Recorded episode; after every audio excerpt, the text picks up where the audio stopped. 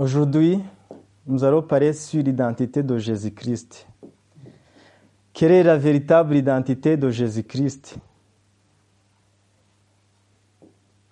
Est-ce que cette véritable identité de Jésus-Christ a été toujours connue, a été toujours reconnue? Qu'en est-il aujourd'hui? Est-ce qu'aujourd'hui, tout le monde reconnaît ce que Jésus est le Christ? Quand on parle de l'identité, on va prendre l'exemple pratique sur l'identité, la qualité d'identité que nous avons d'habitude. Quand on regarde sur la qualité d'identité, il y a des informations qui sont notées. Il y a le nom, il y a le prénom. Après, on a besoin de connaître il est, il est de quelle taille, il est né de quelle date, où est-ce qu'il est né? Et de quelle nationalité. Tout ça, ce sont des informations qu'on trouve sur la qualité d'identité. Mais l'identité commence bien à la naissance. On est bien d'accord. C'est ainsi que pour regarder, voir la véritable identité de Jésus-Christ, on va commencer pour regarder sa naissance. Euh, je vous invite à ouvrir vos Bibles, on va voir ça. C'est dans Matthieu 1, chapitre 1, verset 18 jusqu'à 25. Matthieu 1, 18 à 25. Il est écrit, Voici de quelle manière arriva la naissance de Jésus-Christ. Marie, sa mère, ayant été fiancée à Joseph, se trouvant enceinte par la vertu du Saint-Esprit, avant qu'ils aient s'habiter ensemble. Joseph, son époux, qui était un homme de bien et qui ne voulait pas la diffamer, se proposant de rompre secrètement avec elle. Comme il y pensait, voici un ange du Seigneur lui apparut en songe et dit, Joseph, fils de David, ne crée pas de prendre avec toi Marie, ta femme, car l'enfant qu'elle a conçu vient du Saint-Esprit. Elle enfantera un fils et tu lui donneras le nom de Jésus. C'est lui qui sauvera son peuple de ses péchés. Tout cela arriva afin que s'accomplisse ce que le Seigneur avait annoncé par le prophète. Voici la Vierge sera enceinte, elle enfantera un fils et on lui donnera le nom d'Emmanuel, ce qui signifie Dieu avec nous. Joseph s'étant réveillé, fit ce que l'ange du Seigneur lui avait ordonné, et il prit sa femme avec lui. Mais il n'aura connu point jusqu'à ce qu'elle enfantait son fils premier-né, auquel il donna le nom de Jésus. Amen. Um, quand je lisais ici, il y a, des mots qui m'ont marqué.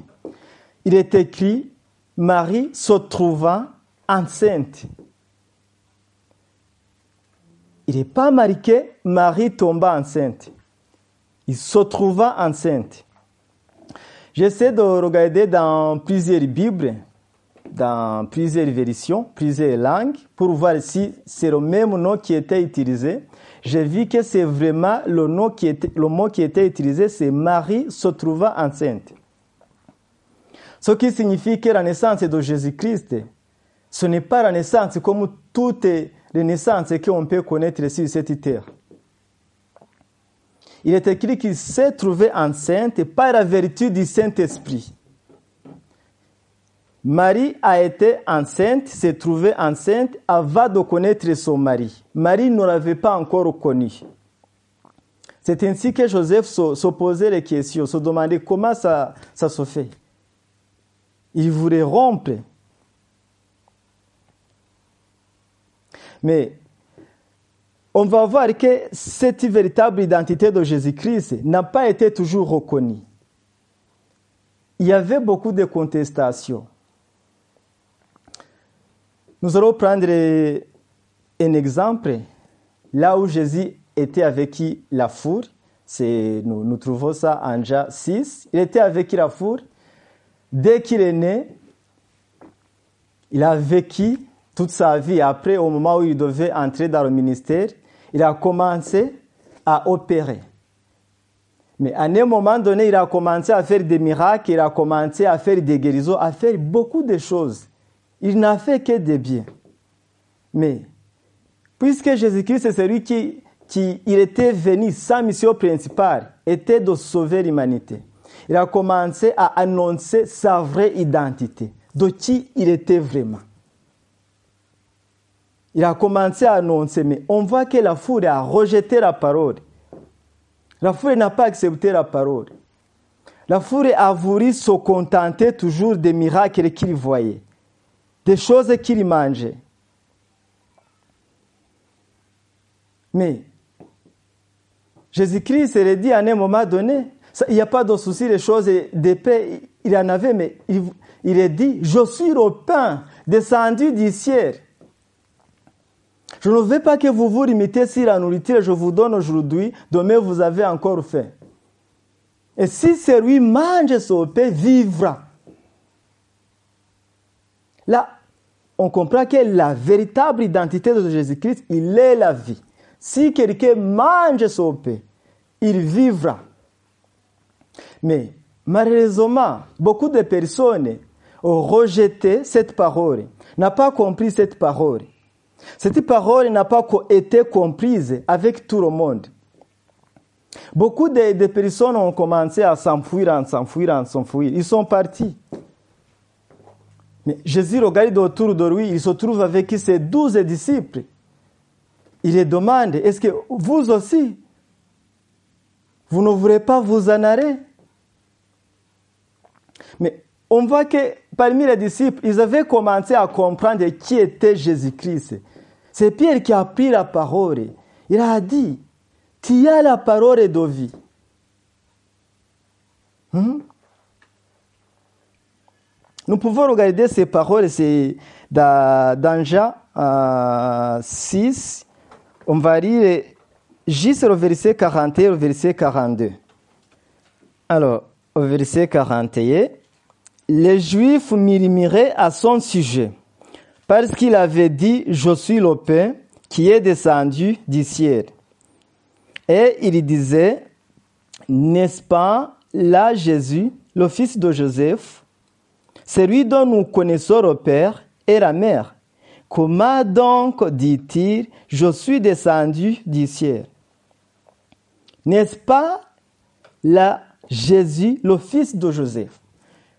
Il se toujours sur l'identité de Jésus l'identité physique. Il appelle le fils de Joseph, alors qu'on a vu qu'il est né par la vérité du Saint-Esprit. Joseph n'avait pas connu Marie. C'est vrai qu'il est né dans, la maison, dans foyer de Joseph. Alors, on va regarder à ces paroles de révélation de Pierre, c'est juste au verset 67. On va lire du 67 jusqu'au 69. Au verset 67, après que Jésus-Christ demande ses disciples s'ils voulaient aussi s'en aller, Jésus dit aux douze, et vous, ne voulez pas aussi vous en aller? Simon-Pierre lui répondit, Seigneur, à qui irions-nous? Tu as les paroles de la vie éternelle. Et nous avons cru et nous avons connu que tu es le Christ, le Fils dit Dieu vivant. Jésus leur répondit, N'est-ce pas moi qui vous ai choisi, vous les douze On voit que Pierre a une révélation. Il dit la véritable identité de Jésus-Christ. Tu es le Fils de Dieu vivant. Pendant que les autres, pendant que la foule rejette l'identité véritable de Jésus-Christ, Pierre, lui, il a une révélation. Il dit tu es le Fils du Dieu vivant. Tu es Jésus-Christ. Tu es le Christ. Il a été rejeté dans plusieurs endroits. Même avec les Juifs, quand on voit dans Jean 8 Kaori, on voit que les Juifs murmuraient par rapport à ce que euh, Jésus le disait, mais ils contestaient, ils n'acceptaient pas la parole de, de, qu'il avait annoncée.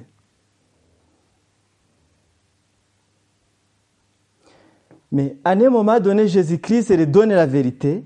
Il dit qu'il n'y a qu'une seule solution.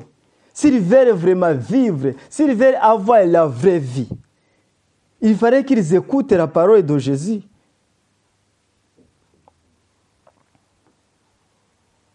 Il a dit, ma parole est vraie. Il les a dit, si quelqu'un garde ma parole, il ne verra jamais la mort. Mais, encore une fois, quand Jésus-Christ a prononcé cette parole-là, les Juifs, là, ils étaient, ils contestaient, ils n'étaient pas d'accord. Ils ont commencé à lui poser la question. Abraham, notre père, est mort. Et toi, tu dis, si quelqu'un garde ma parole, ne verra pas la mort. Es-tu plus grand qu'Abraham Mais quand je lisais ces paroles-là, je me disais, j'ai compris la grâce que nous avons de connaître vraiment celui qui est Jésus-Christ. Les Juifs, ils sont, en, ils sont en train de dire Jésus-Christ, est-il plus grand qu'Abraham, notre père?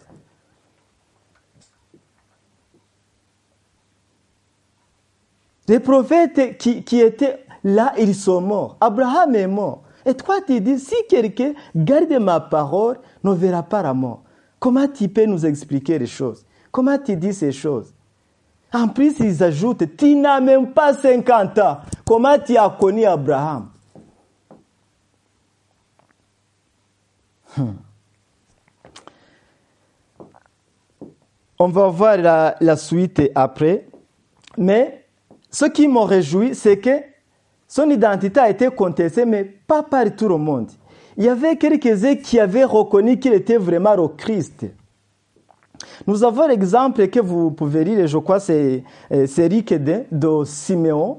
Siméon était quelqu'un de bien, qui était bon devant Dieu, et le Saint-Esprit lui avait dit qu'il ne mourrait pas avant de voir Jésus. Comme il était la coutume pour les gens de, l'époque, ils ont amené Jésus-Christ à l'église, au temple. Quand Siméon l'a dit, il a reconnu qu'il était Jésus. Il a dit aujourd'hui, je peux m'en aller. C'est comme s'il a dit, la promesse qu'il avait eu, il avait été accompli. Quand il a appris d'Aramée, il a dit c'est oui, c'est Rosari. C'est Rosari du monde que Dieu a préparé. On voit encore Jean. Jean, quand il a vu Jésus, qu'est-ce qu'il a dit? Il a dit voici l'agneau qui ôte le péché du monde. Mais la division était grande foule. Il y avait des personnes qui avaient commencé à voir que quand même les choses que Jésus-Christ faisait, des miracles, des prodiges, il voyait que ce n'était pas n'importe qui qui pouvait faire ces miracles. Ce n'était pas n'importe qui qui pouvait faire ces choses. Il commençait à dire vraiment, c'est lui, c'est le prophète qui doit venir. Il n'avait pas encore il n'avait pas encore compris la véritable identité de Jésus-Christ. Mais on voit que quand même, il commençait à comprendre. Mais les autres contestaient, n'étaient pas d'accord avec Sora. Pendant la fête, parce qu'il était la coutume de faire la fête à chaque Pâques. Pendant la fête là, il y a beaucoup de personnes qui, qui contestaient, qui disaient Jésus c'est comme s'ils n'acceptaient pas sa doctrine. En même temps, quand on regarde parfois, on contestait, on, voit qu'ils contestaient parce que Jésus-Christ faisait du bien. Si vous regardez dans Jean 7, vous verrez que parfois il contestait parce qu'il avait guéri un homme le jour du sabbat. Est-ce que guérir un homme c'est un péché? Il conteste, il veut faire mourir Jésus parce qu'il a guéri quelqu'un le jour du sabbat. Il n'a fait que du bien. Bon. Parce que tout le monde contestait, à un moment donné, ils ont voulu se saisir de Jésus. Vous pouvez toujours voir ça dans Jean 7. Mais les huissiers qui étaient envoyés par les pharisiens et les souverains sacrificateurs, quand ils arrivent là où Jésus était, puisque Jésus-Christ était en train d'enseigner, de, prêcher, ils ne pouvaient pas ressaisir. Ils retournent vers les souverains sacrificateurs et les pharisiens. Ils les demandent pourquoi vous n'avez pas l'amené avec vous? Ils ont répondu jamais personne n'a apparu comme cet homme. Dans d'autres mots, c'est comme si finalement ils reconnaissent que vraiment en Jésus-Christ il y avait un pouvoir. Ce n'était pas n'importe qui. Mais sur ces paroles des, des pharisiens souverains sacrificateurs n'ont pas été contents de ces paroles.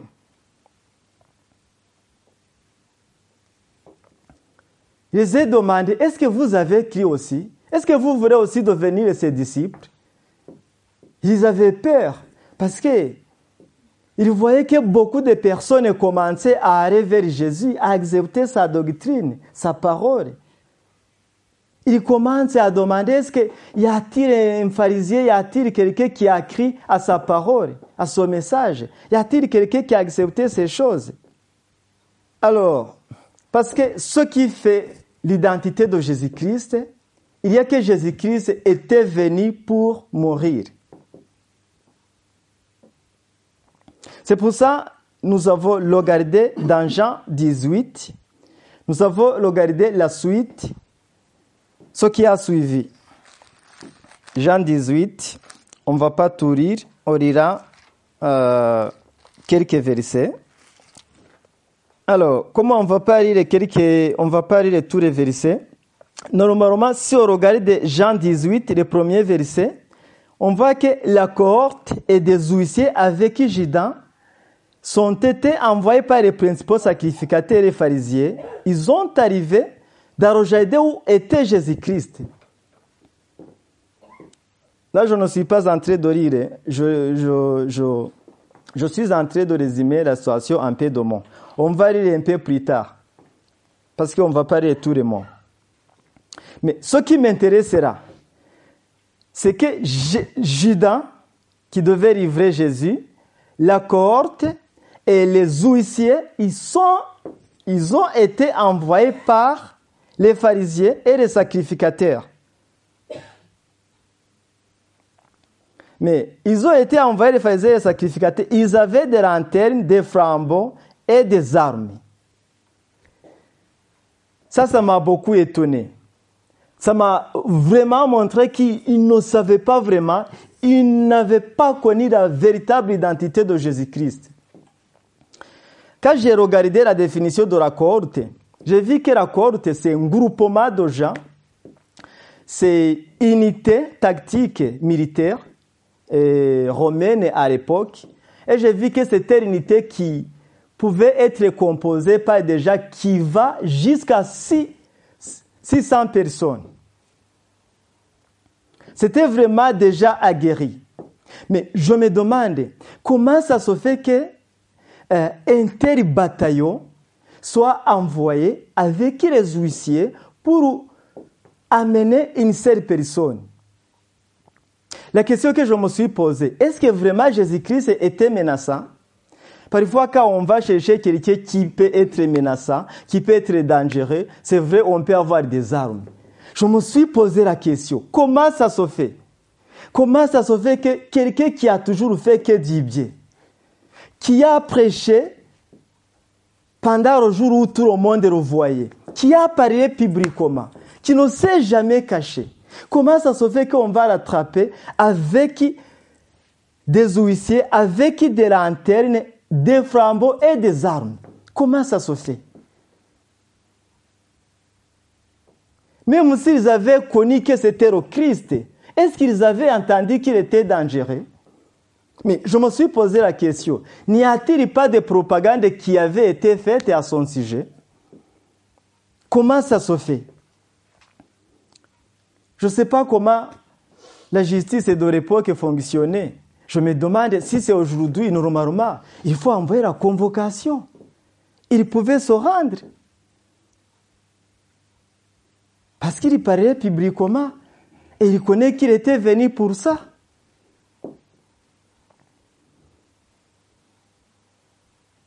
Comment ça se fait?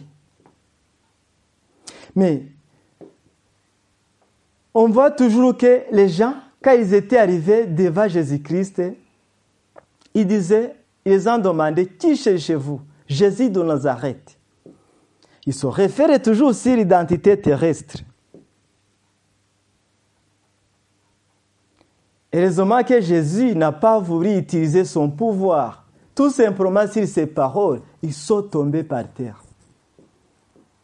C'est Jésus qui les a rassurés finalement. Avec tous ces armes-là qu'ils avaient, ils ne pouvaient pas rattraper s'ils voulaient exercer sa véritable identité. S'ils voulaient vraiment exercer son pouvoir, ne pouvaient pas rattraper. Avec les armes, sont tombés par terre? C'est lui qui les a rassurés. Il a demandé encore, qui cherchez-vous? Si c'est moi que vous cherchez, je suis là. Je ne suis pas dangereux, je ne me cache pas. Vous me prenez, vous m'amenez où vous voulez. Vous n'avez pas besoin de venir avec des armes comme si j'étais dangereux.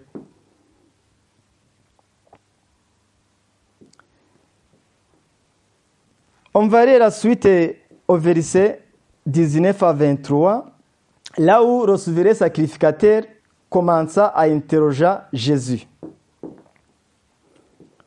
C'est toujours en Jean 18, on va lire au verset 19 à 23. Le souverain sacrificateur interrogea Jésus sur ses disciples et sur sa doctrine.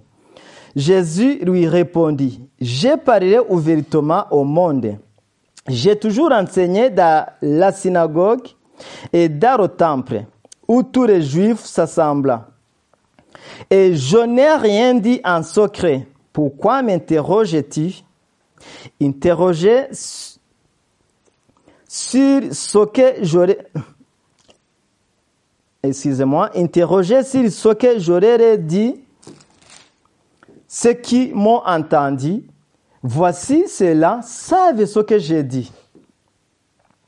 À ces mots, un des huissiers qui se trouvait là donna un souffle à Jésus en disant est-ce ainsi que tu réponds au souverain sacrificateur? Jésus lui dit, si j'ai mal parlé, fais voir ce que j'ai dit de mal. Si j'ai bien parlé, pourquoi me frappes-tu? Hmm.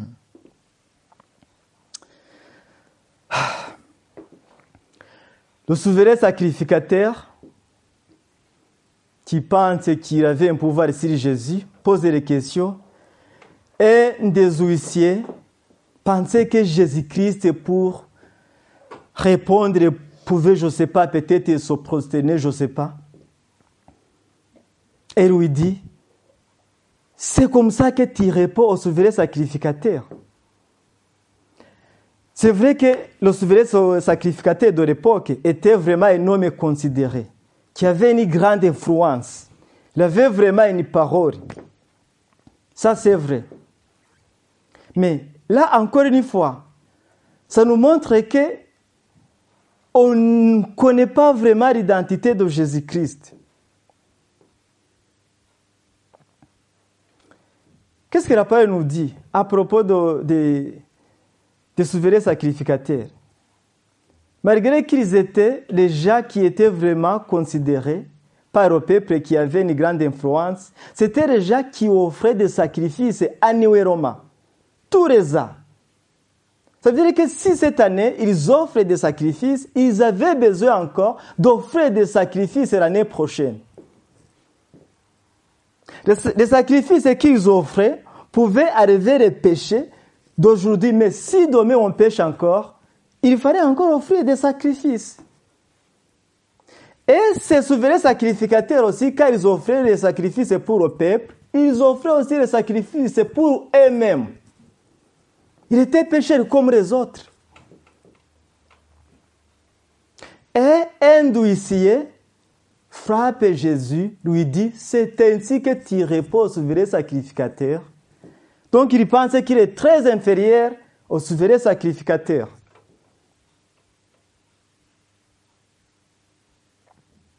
Mais quand nous regardons en hébreu, je, vais dire les paroles vite fait, on ne va pas les lire. Hébreu 9, 11 à 12, il est écrit, Mais Christ est venu comme un souverain sacrificateur des biens à venir. Il a traversé le tabernacle plus grand et plus parfait, qui n'est pas construit de main d'homme, c'est-à-dire qui n'est pas de cette création. Et il est entré une fois pour toutes dans très saint. Non avec le sang des bouts et des veaux, mais avec son propre sang, ayant obtenu une rédemption éternelle. Les sacrifices qui étaient offerts par les souverains sacrificateurs, c'était des sacrifices qui ne pouvaient pas ôter au péché de façon éternelle, de façon continuelle. Mais ce Jésus-Christ, lui, il offrait, il était déjà un, un sacrifice vivant, éternel. Ça n'avait rien à voir avec des sacrifices des, des veaux, avec des Torahs qu'on pouvait offrir à l'époque. Quand on regarde dans Hébreu 4, 14 à 16, il est écrit que Jésus-Christ, c'est le souverain sacrificateur compatissant qui a traversé les cieux.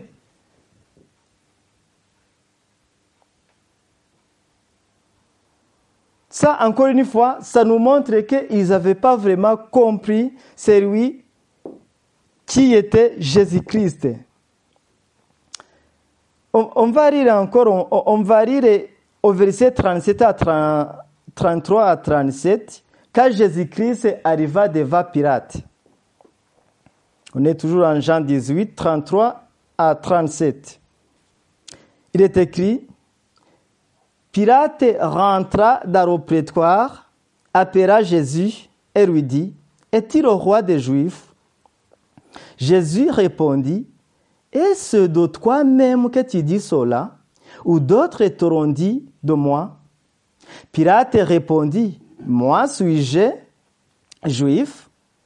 Ta nation et les principaux sacrificateurs t'ont livré à moi. Qu'as-tu fait? Mon royaume n'est pas de ce monde, répondit Jésus. Si mon royaume était de ce monde, mes serviteurs auraient combattu pour moi, afin que je ne fusse pas livré aux Juifs. Mais maintenant mon royaume n'est point d'ici-bas. Pilate lui dit, Tu es donc roi Tu es donc roi? Jésus répondit, Tu le dis, je suis roi. Je suis né et je suis venu dans le monde pour rendre témoignage à la vérité.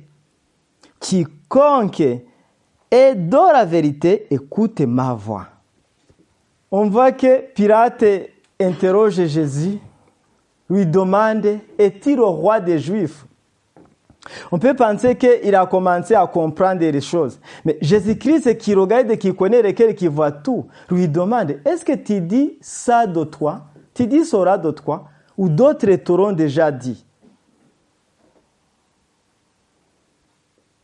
Autrement dit, c'est comme s'il lui dit, tu as besoin de faire ton expérience. Si on connaît Jésus-Christ, comme quelqu'un on nous a raconté, on nous a dit Jésus-Christ, si on reconnaît comme ça, ça peut nous amener nulle part. Jésus-Christ, dans d'autres mots, il est en train de dire, tu as besoin de faire l'expérience avec moi. Tu as besoin de me connaître personnellement. Parce que si j'ai entendu parler de Jésus-Christ, mais que je n'aurais pas expérimenté, je sais mais je ne connais pas. Connaître quelque chose, c'est de faire son expérience. Là, Jésus-Christ est en train de pousser, de bousculer un peu. Pilate lui dit, c'est bien que tu as entendu parler de moi. C'est bien d'entendre parler de moi. Il faut aller encore louer. Mais Pilate qui n'avait pas bien compris, on voit qu'il est en train de chercher encore de disputer avec Jésus-Christ. Bon, c'est normal, Pilate, il avait, il avait le pouvoir, c'est lui qui était au pouvoir.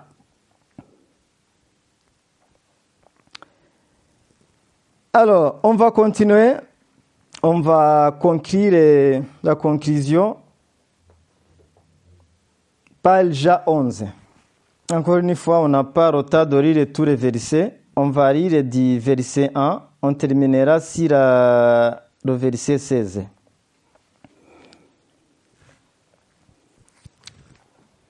Alors, il y avait un homme malade, Lazare, de Béthanie, village de Marie et de Marthe, sa sœur.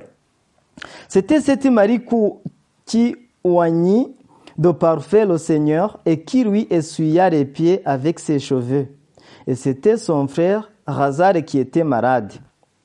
Les sœurs envoyèrent dire à Jésus, Seigneur, voici celui que tu aimes est malade. Après avoir entendu cela, Jésus dit, cette maladie n'est point à la mort, mais elle est pour la gloire de Dieu, afin que le Fils de Dieu soit glorifié par elle.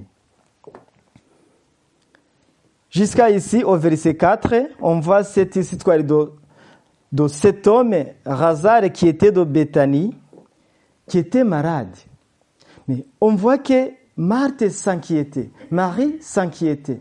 Mais il connaissait que Jésus-Christ aimait Lazare.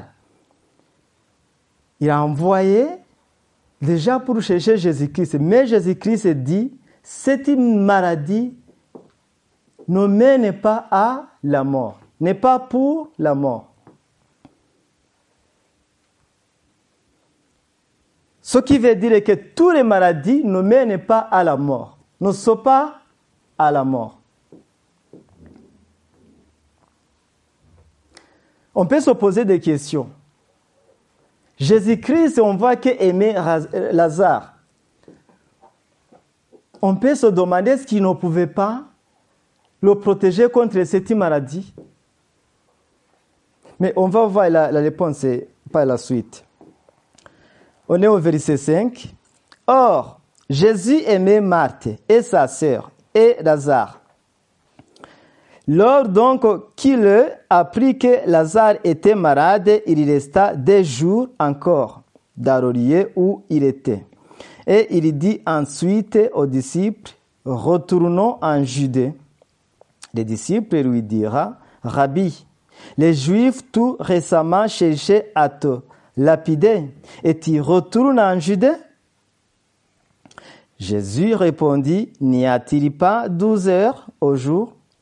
Si quelqu'un marche pendant le jour, il ne bronche point, parce qu'il voit la lumière de ce monde. Mais si quelqu'un marche pendant la nuit, il bronche, parce que la lumière n'est pas à lui. Après ces paroles, il leur dit, Lazare, notre ami, dort, mais je vais le réveiller.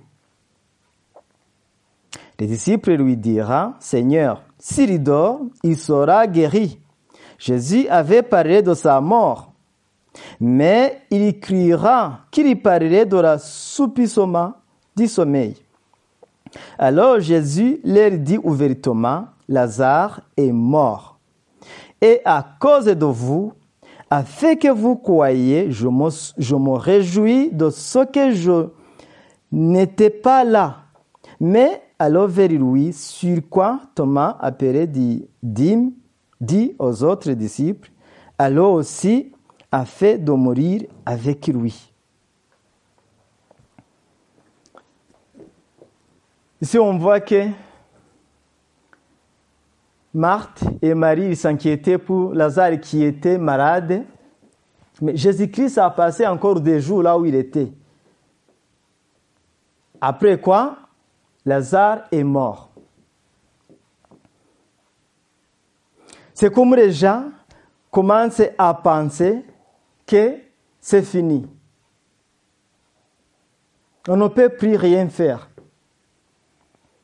Mais pour terminer, pour voir la suite de cette histoire, on va lire encore du 17 au 27. Il est écrit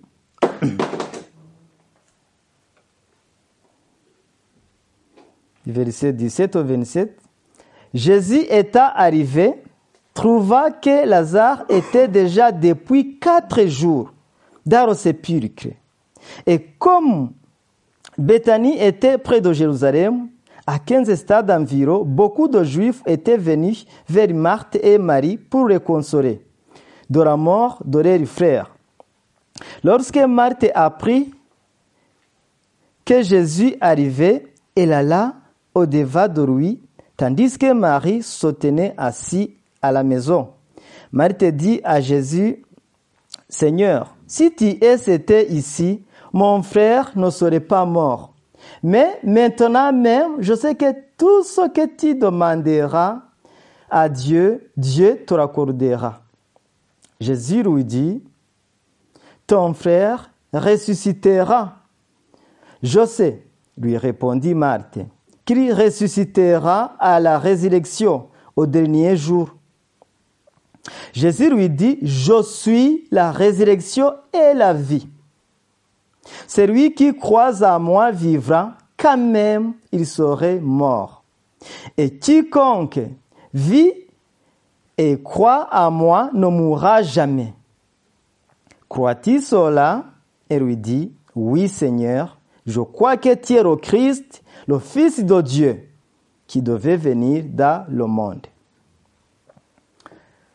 Ici, on voit Marthe qui savait déjà que Jésus-Christ était la vie. C'est pour ça qu'il dit à Jésus, si tu étais ici, mon frère ne serait pas mort. Mais parce que tu n'étais pas là, c'est fini. On ne peut plus rien faire. On voit Jésus-Christ qui parle et qui dit déjà cette maladie était pour la gloire de Dieu.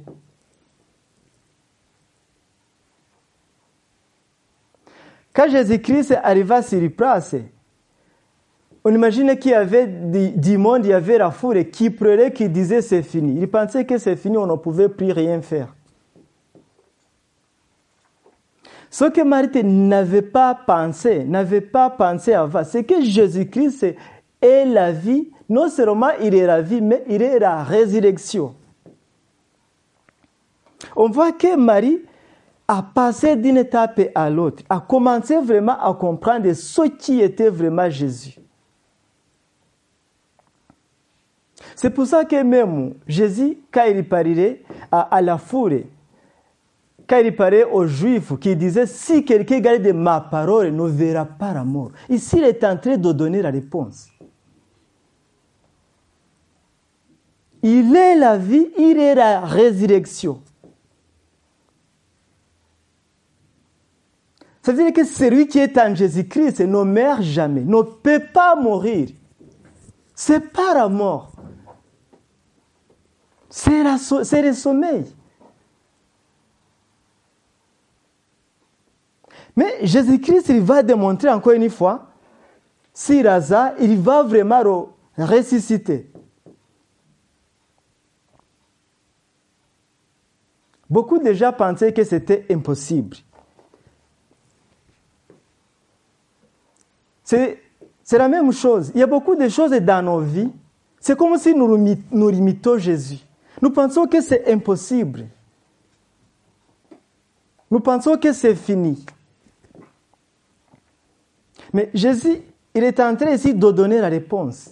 Il est la vie, il est la résurrection. Même, ce n'est pas à zéro. Je dirais même à moins à négatif. Jésus, il peut encore faire des miracles, il peut encore faire des choses. Dans toutes les choses que nous pouvons traverser, nous devons toujours garder l'espoir en Jésus-Christ. Nous devons, selon cette parole, Jésus-Christ disait à Pirate, à lui est-ce que tu connais ces choses et toi ou tu as entendu ces choses? C'est la même parole qui nous est adressée. Chaque fois, nous écoutons la parole. Mais Jésus-Christ, c'est ce qu'il nous demande aujourd'hui. Est-ce que nous avons vraiment fait l'expérience avec lui? Est-ce que nous reconnaissons véritablement? Est-ce que nous reconnaissons personnellement? Aujourd'hui, nous devons savoir que garder, c'est vrai que Jésus-Christ, c'est lui qui nous a sauvés. Il est le Fils du Dieu vivant. Il est la vie, il est la résurrection. Il est le chemin qui mène à la vie éternelle. Si on cherche la vie éternelle ailleurs, on ne pourra pas obtenir la vie éternelle. Puisque la vie éternelle ne se trouve que, ne s'obtient qu'en Jésus-Christ. Jésus-Christ a dit avant d'être crucifié, il a dit, si quelqu'un a soif, qu'il vienne et qu'il boit. De l'eau de fleuve coulera dans son pays. La vraie vie ne s'obtient qu'en Jésus-Christ. Que Dieu nous aide de garder cette parole. Que cette parole soit la fondation de toutes nos vies. Que nous puissions non seulement connaître, non seulement savoir, mais expérimenter chaque jour que Jésus-Christ, il est la vie, il est la résurrection, il est le Fils du Dieu vivant, il est venu dans ce monde, il a accepté de faire la volonté du Père, il nous a sauvés. Nous avons la vie éternelle qu'en Jésus-Christ. Amen. Amen. On va terminer par la prière. Nous te bénissons, Dieu d'amour, nous te bénissons, Dieu de grâce. Nous te bénissons, toi qui nous as envoyé, Jésus-Christ. Il est venu sur cette terre. Il a été méprisé, mais il n'a pas regardé à ses mépris. Il a persévéré jusqu'au bout, puisque ce qui importait pour lui, c'était ta propre volonté. Ta volonté était que tout le monde soit sauvé. Merci, Papa, puisque tu nous as sauvés en Jésus-Christ. Merci pour cette vie éternelle que tu nous as donnée. Cette vie que nul ne peut nous ôter. Cette victoire. Merci, Papa, puisqu'aujourd'hui tu nous fais comprendre encore que Jésus-Christ est la seule vie et le seul chemin qui mène à toi, qui mène à la vie éternelle. Sois béni, Papa. Sois glorifié aujourd'hui à jamais. C'est dans son nom le plus puissant de Jésus-Christ et le plus glorieux que nous prions aujourd'hui. Amen.